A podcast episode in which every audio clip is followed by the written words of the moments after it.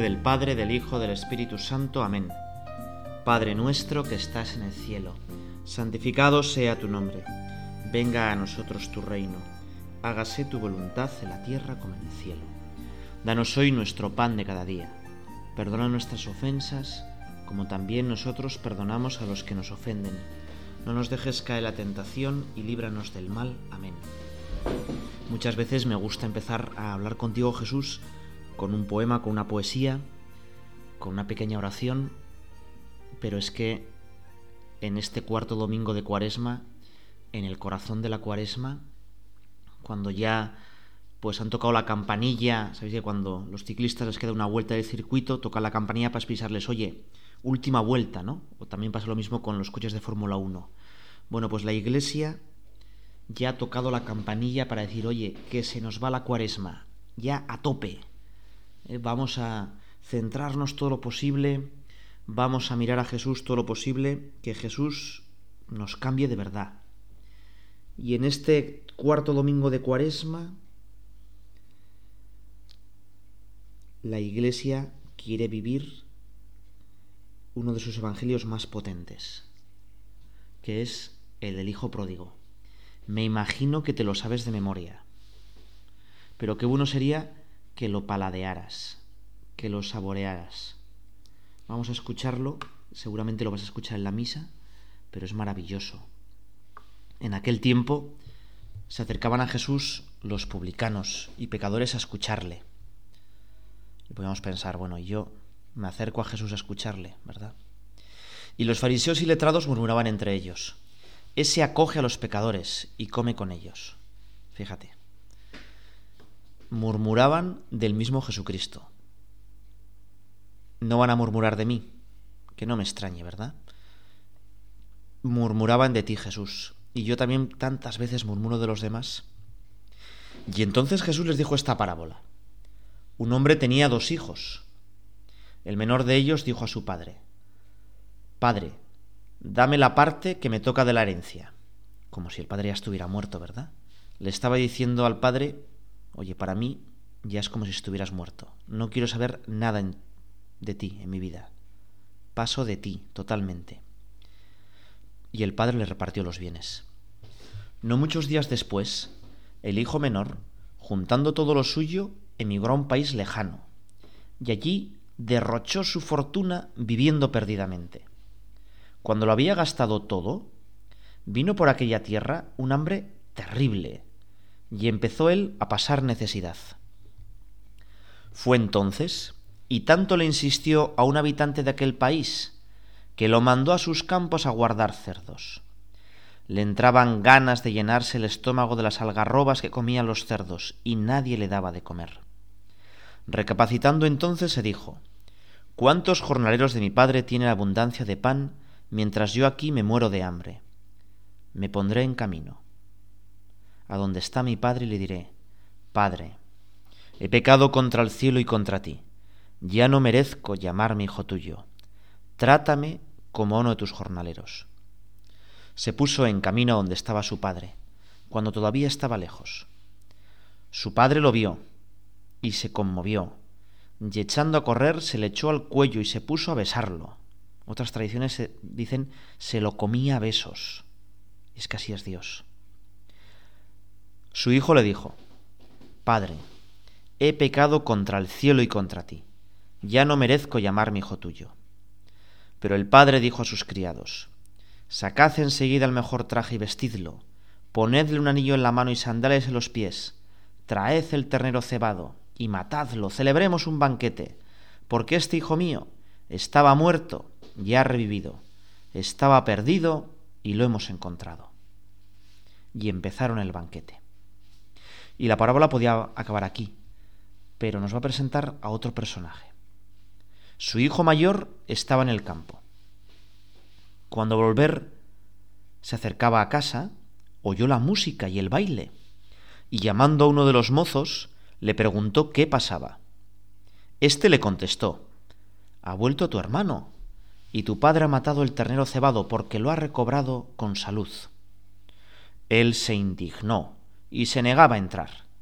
Pero su padre salió e intentaba persuadirlo. Y él replicó a su padre, Mira, en tantos años como te sirvo, sin desobedecer nunca una orden tuya, a mí nunca me has dado un cabrito para tener un banquete con mis amigos.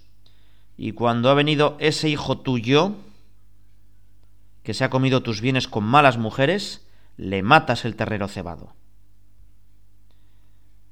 Fíjate que eh, el, hermano dice, no dice mi hermano, dice ese hijo tuyo, o sea, la culpa es tuya. Y no, el texto anteriormente no ha dicho en qué se ha gastado los malos, los, los bienes, dice con malas mujeres, ¿no? Como para humillarle más. El padre le dijo, Hijo, tú estás siempre conmigo, y todo lo mío es tuyo. Deberías alegrarte porque este hermano tuyo estaba muerto, ya ha revivido, estaba perdido y lo hemos encontrado. Bueno, todos hemos visto en la televisión esos anuncios que contrastan dos fotos del mismo personaje y dicen antes y después, ¿no? Antes pues canas y después color natural, antes calvo y luego después de ir a Turquía pues un montón de pelo, antes gordo y después, bueno, pues esbelto, ¿no? Esta historia del hijo pródigo también es la historia de un antes y un después. Perdido, encontrado, muerto, vivo pero sobre todo sin padre, con padre. Había un obispo que decía, esta sociedad está desmadrada porque se ha despadrado. Y es verdad. Hemos perdido a Dios, hemos perdido todo lo que representa la autoridad y entonces estamos huérfanos. Bueno, eh, un día en una fábrica bastante grande a un tal Agustín que pasaba mucha sed, o sea que bebía mucho, le gustaba demasiado el alcohol. Bueno, pues el, encargado de la fábrica le dio ya un ultimátum. La siguiente vez que llegues borracho, la siguiente vez que te pillemos bebiendo aquí en el trabajo, te despedimos. Y al día siguiente, por primera vez en mucho tiempo, Agustín entró a la fábrica con miedo, pero sobrio. Y uno de sus compañeros, con un poco de sorna, le dijo, mira, por ahí viene el hijo pródigo. Agustín se enfadó y le preguntó, ¿qué me has llamado? Ni Agustín ni sus compañeros sabían qué era eso del hijo pródigo. Así que, pues, aquel que le llamó hijo pródigo intentó más o menos contarle la historia. Él la conocía porque, bueno, solía ir de pequeño a catequesis y a mí era monaguillo. Y cuando terminó, Agustín dijo, bueno, pero ¿esto contó Jesús de verdad? Pues no es justo. Ese hijo no debería haber sido admitido en casa. Pero los demás compañeros le dijeron, bueno, ¿y tú? ¿A ti te hemos admitido aquí en la fábrica otra vez? ¿Quieres que te despidan? Dijo, supongo que no, y se fue para otro lado. No quiso seguir profundizando. Pero si pensamos un poco, cada uno de nosotros somos los tres personajes de la parábola. Y vamos a centrarnos en nuestra oración cada rato en un personaje. Y podíamos pensar que yo también soy hijo pródigo. Yo también tantas veces pues le fallaba a Dios. Tantas veces eh, pues le ofendo. El otro día estábamos comentando en clase con los seminaristas pues una película bastante famosa en la que bueno, ponen un dilema moral pues complicado. Se llama la película Silencio. A mí personalmente no me gusta mucho porque no acaba bien, no es una película redonda. Las dos primeras horas son maravillosas, pero luego parece que el protagonista pues no es tan bueno.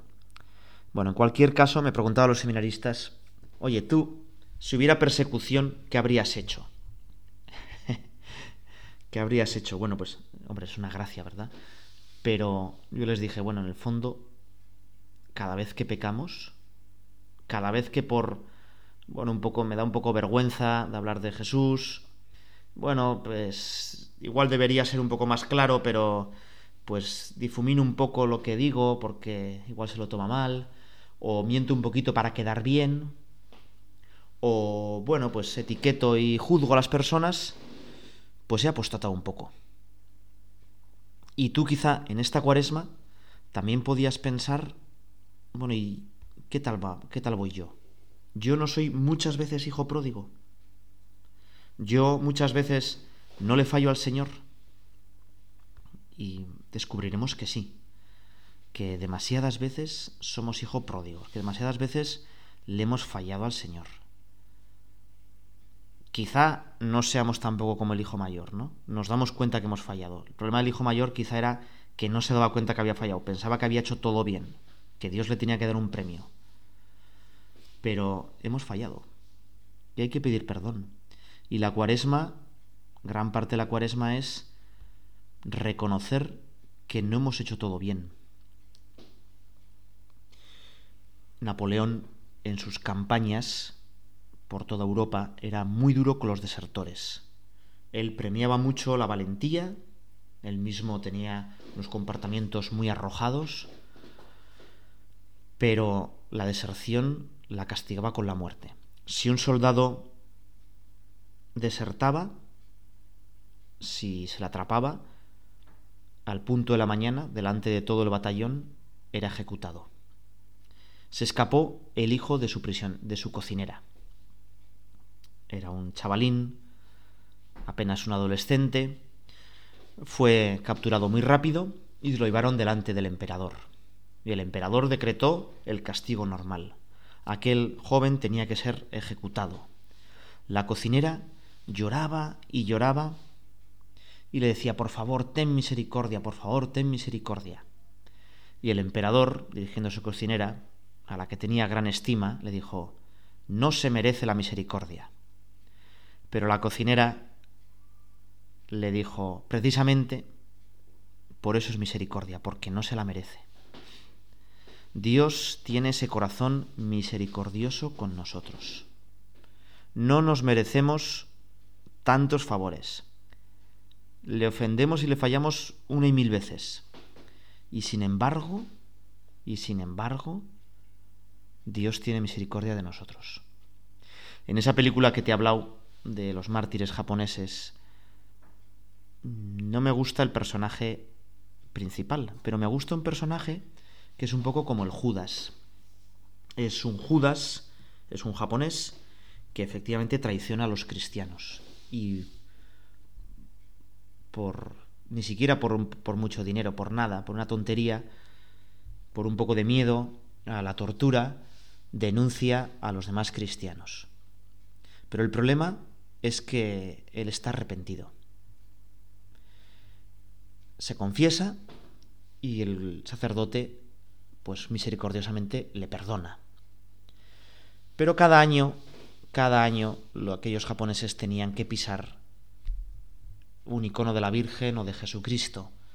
Y aquel pobre japonés que una vez ya había fallado, vuelve a fallar. Y a nosotros nos pasa eso, ¿no? Muchas veces nuestros problemas no es que hayamos fallado al Señor, sino que nos acostumbramos a fallarle y nos acostumbramos a abusar de su misericordia, a que nos confesamos y ya está. Ya sabemos que no somos jansenistas, ¿verdad? Bueno, por si no te suena, los jansenistas eran en el siglo XVII bastante estrictos, sobre todo en Francia, aunque también por el norte de España, y tendían a que si no estabas totalmente arrepentido y no quitabas todas las ocasiones de pecado, todo aquello que te pudiera inducir al pecado, pues no se te daba la solución. O dicho otro modo, o estabas muy seguro de que no ibas a volver a fallar, o era mejor no confesarte. Con lo cual, eh, tendían a confesarse en el último momento de su vida y a no comulgar nunca más que pues en el viático. Su imagen de Dios era un Dios frío, justiciero, un Dios que te pedía que estuvieras totalmente seguro de que no ibas a fallar. Ese Dios no hubiera perdonado a este japonesito, pues que todos los años le fallaba al Señor y todos los años apostataba. Y volvía a confesarse con vergüenza y con pena, pero volvía a fallar. Pero te he dicho que me gusta este personaje, porque primero se parece a mí, que yo también una y otra vez me confieso de las mismas tonterías y no sé si pongo los medios suficientes para no volver a caer. Pero me gusta porque al final es fiel. Al final decide que eso que Dios le está pidiendo algo más y consigue la gracia del martirio y muere mártir. A pesar de que durante muchas veces cayó, ¿no? También me gusta otro personaje de Graham Greene. Eh, Graham Greene tiene una novela, El poder y la gloria, deliciosa. Es sobre la persecución a los cristianos en México, en esa revolución popular a favor de la Iglesia de principios del siglo XX que se llamó Los Cristeros. Bueno, pues ahí hay un personaje que es un sacerdote pues que lleva una mala vida, porque está enganchado al alcohol, también pasa mucha sed, ¿verdad? Este, esto de pasar mucha sed te lo digo por una famosa anécdota que luego te contaré. Bueno, te la cuento ahora. El, a mediados del siglo XX le dijeron al obispo que el cura de Aspurz pues bebía muchísimo, ¿no? Aspurz es un pueblo perdido en la montaña navarra. Y entonces el obispo le llamó, oye, me dicen que bebes demasiado. Y el cura de Aspurz le respondió, lo que no le han dicho es la sed que paso, ¿verdad? Bueno, pues este sacerdote también pasaba mucha sed, todos tenemos sed, ¿verdad? Pasaba mucha sed y le llamaban el pater whisky. Y era un poco ejemplar. Pero él sabía que no estaba haciendo bien. Y esto es lo que le consigue, pues que luego sea el único sacerdote fiel. El único sacerdote pues que va a intentar, en medio de la persecución, seguir atendiendo a los fieles, que va a pasar miles de peligros y que va a ser mártir. ¿Verdad? Bueno, pues nosotros le pedimos lo mismo al Señor. Señor, mil veces te he negado. Yo hoy quiero empezar una nueva vida. Hay una saeta muy famosa de, de Semana Santa que dice lo siguiente, ¿no? Hombre, escucharla en el silencio de la noche, en una procesión bonita, ¿verdad? Pues es todavía mucho más impresionante, pero dice, Pedro te negó tres veces, mil veces yo te he negado. Si Pedro lloró su culpa, la mía yo lloraré. Bueno, pues vamos a pedirle al Señor la gracia de que lloremos nuestras culpas, la gracia de que seamos fieles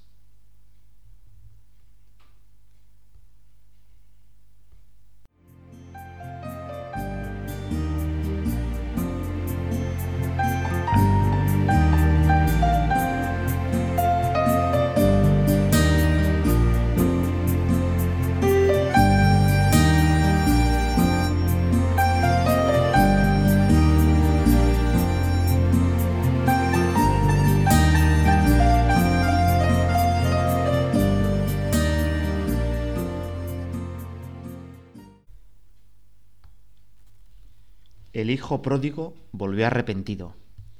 Por eso fue bien recibido. Y venía avergonzado. Por eso fue agasajado. Llegó con otra conciencia. Por eso tanta condescendencia. Quería tratar de ser puro. Por eso su padre no fue tan duro. Y tal vez alcanzar el cielo. Por eso tanto revuelo. Y ser santo, por eso tanto. Su hermano no era sabio. Por eso tanto agravio. Y se sintió postergado de, ahí tal desagrado. Tuvo que perdonar. Eso es otro cantar. No vio la familia unida y de ahí tanta alegría. Acoged al hijo, al hijo pródigo, al hombre, al hijo, al hermano, que vuelva para alegrar el corazón del ser humano. Bueno, si has visto el título de esta meditación, es el hijo, no me he confundido, no es pródigo, sobre todo es el hijo prodigio porque nosotros somos capaces de conectar con esta misericordia de Dios, con este Dios que es tantísima misericordia, gracias al Hijo prodigio, gracias a Jesucristo. Jesucristo es el que nos da el acceso a tantísima misericordia. Jesucristo es el que nos enseña de verdad cómo es Dios. Nosotros, con nuestras solas fuerzas, no hubiéramos podido ni imaginarnos como era Dios. Esta parábola no se nos hubiera ocurrido nunca. Te voy a contar una cosa parecida que escribió Ernest Hemingway en el título La capital del mundo. Cuenta la historia muy parecida a esta, de un padre que quería reconciliarse con su hijo, que se había escapado de casa, se había ido a Madrid, y por eso, para localizarlo, puso un anuncio en el periódico Liberal, que decía, Paco, te espero en el Hotel Montana a mediodía, el martes. Todo está perdonado. Te quiero, tu padre. Este era el anuncio que salía en el periódico. El tal Paco se conmovió y dijo, bueno, tengo que ir el, martes al mediodía a la puerta del Hotel Montana. Y dice Hemingway que cuando llegó a la puerta del hotel encontró a 800 muchachos llamados Paco, pues que también habían ofendido a su padre. ¿no? Al ser tan popular el nombre de Paco. Bueno, fíjate que todos en el fondo somos hijos pródigo, pero deberíamos ser también hijos prodigio deberíamos parecernos más a Jesús. Deberíamos intentar reproducir en nosotros ese gigantesco amor de Dios Padre.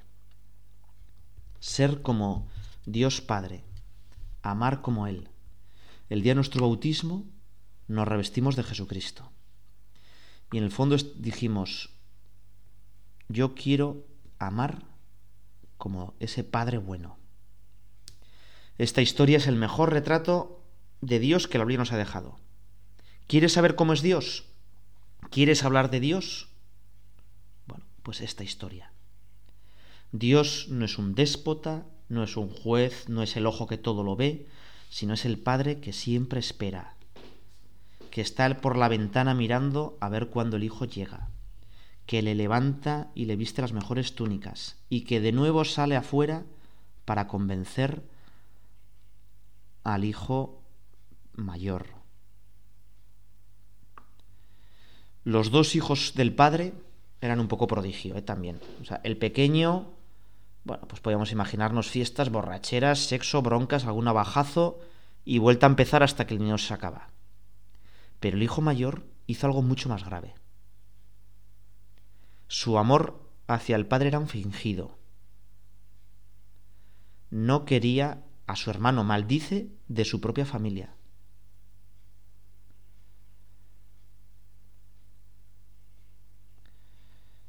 Y vuelve y Dios le abraza.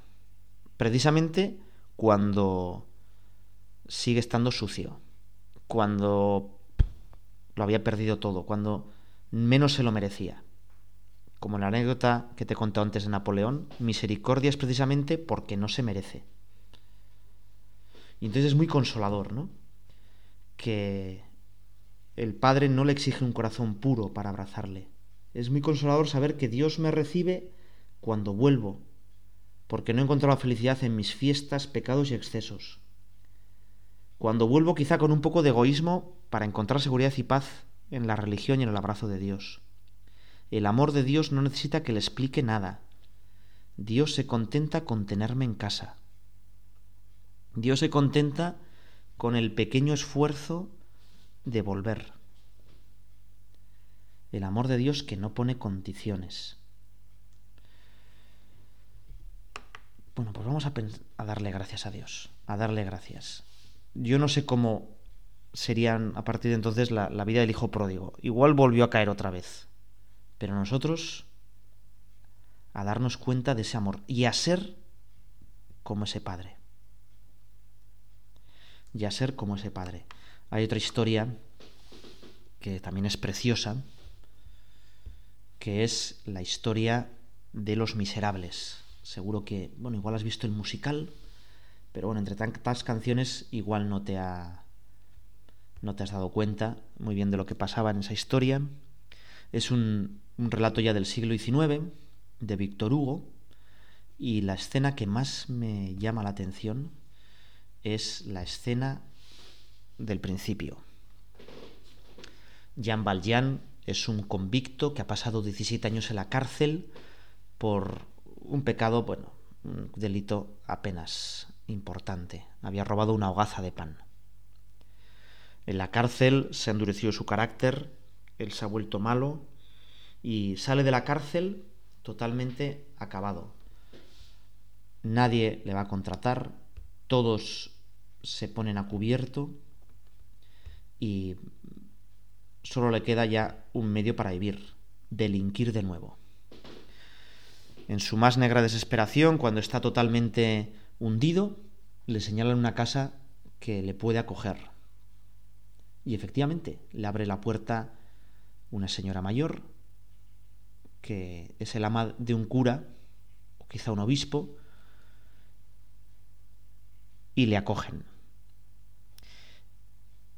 Es muy curioso el, el diálogo que dice Jean Valjean con el obispo, ¿no? Le dice, ¿cómo le va a coger en su casa? ¿Cómo está seguro que no lo voy a matar? Y aquel sacerdote le dice, ¿y cómo usted sabe que yo no le voy a matar? Tendremos que fiarnos uno del otro. Le dice, sí, es verdad. Una buena cena y una cama es todo lo que necesito para mañana empezar a ser otra persona. Y entonces el sacerdote le mira con silencio y asiente. Pasa la noche y Jean Valjean se despierta, va a la cocina a robar unos cubiertos de plata que ha visto. El sacerdote se levanta por el ruido que hace con los cubiertos y entonces Jean Valjean le golpea en la cabeza y dejándole mal herido escapa. A la mañana siguiente el sacerdote está pues labrando la, la tierra, la ama de cura está llorando y le dice a la cura, pues utilizaremos los cubiertos de madera. No quiero saber nada más de este tema. Y se ve que tiene un gran chichón y un montón de, sangre en la cara. Acude la policía y ha capturado rápidamente a Jan Valjean. Y le dice el comisario, ya le tenía vigilado. Ya sabía yo que iba a volver a, a cometer delitos. Y eh, el cura le dice, pero no, no, no, hombre, no. Pero ¿cómo te has ido? ¿Te has, olvidado los candelabros? ¿Te llevaste las cucharas de plata? ¿Pero por qué no cogiste los candelabros? Tómalos, tómalos. Jean Valjean, estupefacto, no sabe qué decir. Mucho menos la policía, aquel comisario y misericorde. Y le dice, pero ¿es verdad? ¿Es verdad que, que usted le regaló las cucharas de plata? Y dice, por supuesto. Le liberan y le dice el cura a Jean Valjean, y no olvides nunca que esta plata ha comprado tu libertad. Ahora prometiste ser un hombre nuevo. Bueno, entonces ahí empieza la historia, ¿no? Jean Valjean eh, empieza a ser una persona nueva y guiado por ese ejemplo del sacerdote, empieza desinteresadamente a ayudar a los demás y sus acciones van cambiando aquella pequeña sociedad en la que vive. Ser cristiano no es cumplir un elenco de normas, sino ser cristiano es parecerse todo lo posible a Jesucristo, amar como Cristo. Amaos unos a otros como yo os he amado.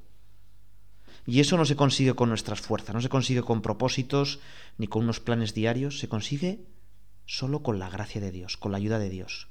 Por eso rezamos delante de ti, Señor. Por eso recibimos los sacramentos. Y en el día de hoy lo que le pedimos es cada uno no ser ni como el hijo mayor ni como el hijo pequeño, que los dos eran pródigos, sino ser el hijo prodigio, que es Jesús. Parecernos ese amor del Padre. Poder rezar de verdad Padre. El comisario y ya te voy a contar, si no quieres saber el final del libro, no sigas escuchando, te voy a hacer un gran spoiler. El comisario ha desconfiado siempre de la inocencia de este Jean Valjean, que se ha cambiado de nombre y de identidad, que ha llegado a ser alcalde, y le va persiguiendo, hasta que por fin pues le arruina la vida porque un convicto no podía ser alcalde, le hace, bueno, no te voy a contar todos los detalles. Sin duda el comisario piensa que Jean Valjean tiene razones para vengarse de él. Cambia la situación política Y hay una escena, la última escena, en la que Jean Valjean tiene delante al comisario y puede matarlo impunemente. Estamos en un tiempo de revolución, nadie se va a enterar. Puede vengarse de todo el mal que le ha hecho y ha hecho a los demás ese comisario en misericordia. Pero Jean Valjean lo que le dice al comisario es, te perdono. Y aquel comisario no lo entiende y no puede soportar el perdón. Y eso les fastidia tanto que decide suicidarse. Fíjate que este comisario que no acepta la misericordia de Dios, a mí me recuerda mucho al diablo, ¿no? El diablo también no quiere la misericordia de Dios. Piensa que Dios ha excedido, que es un Dios que ama demasiado, un Dios que no le entra en la cabeza. Y así es, es que así es Dios. Gracias, Señor. Agranda tú mi cabeza y sobre todo mi corazón para entenderte. Haz que yo sea un poco más parecido a ti. Dios te salve María, llena eres de gracia, el Señor es contigo. Bendita tú eres entre todas las mujeres y bendito es el fruto de tu vientre Jesús. Santa María, Madre de Dios, ruega por nosotros pecadores, ahora y en la hora de nuestra muerte.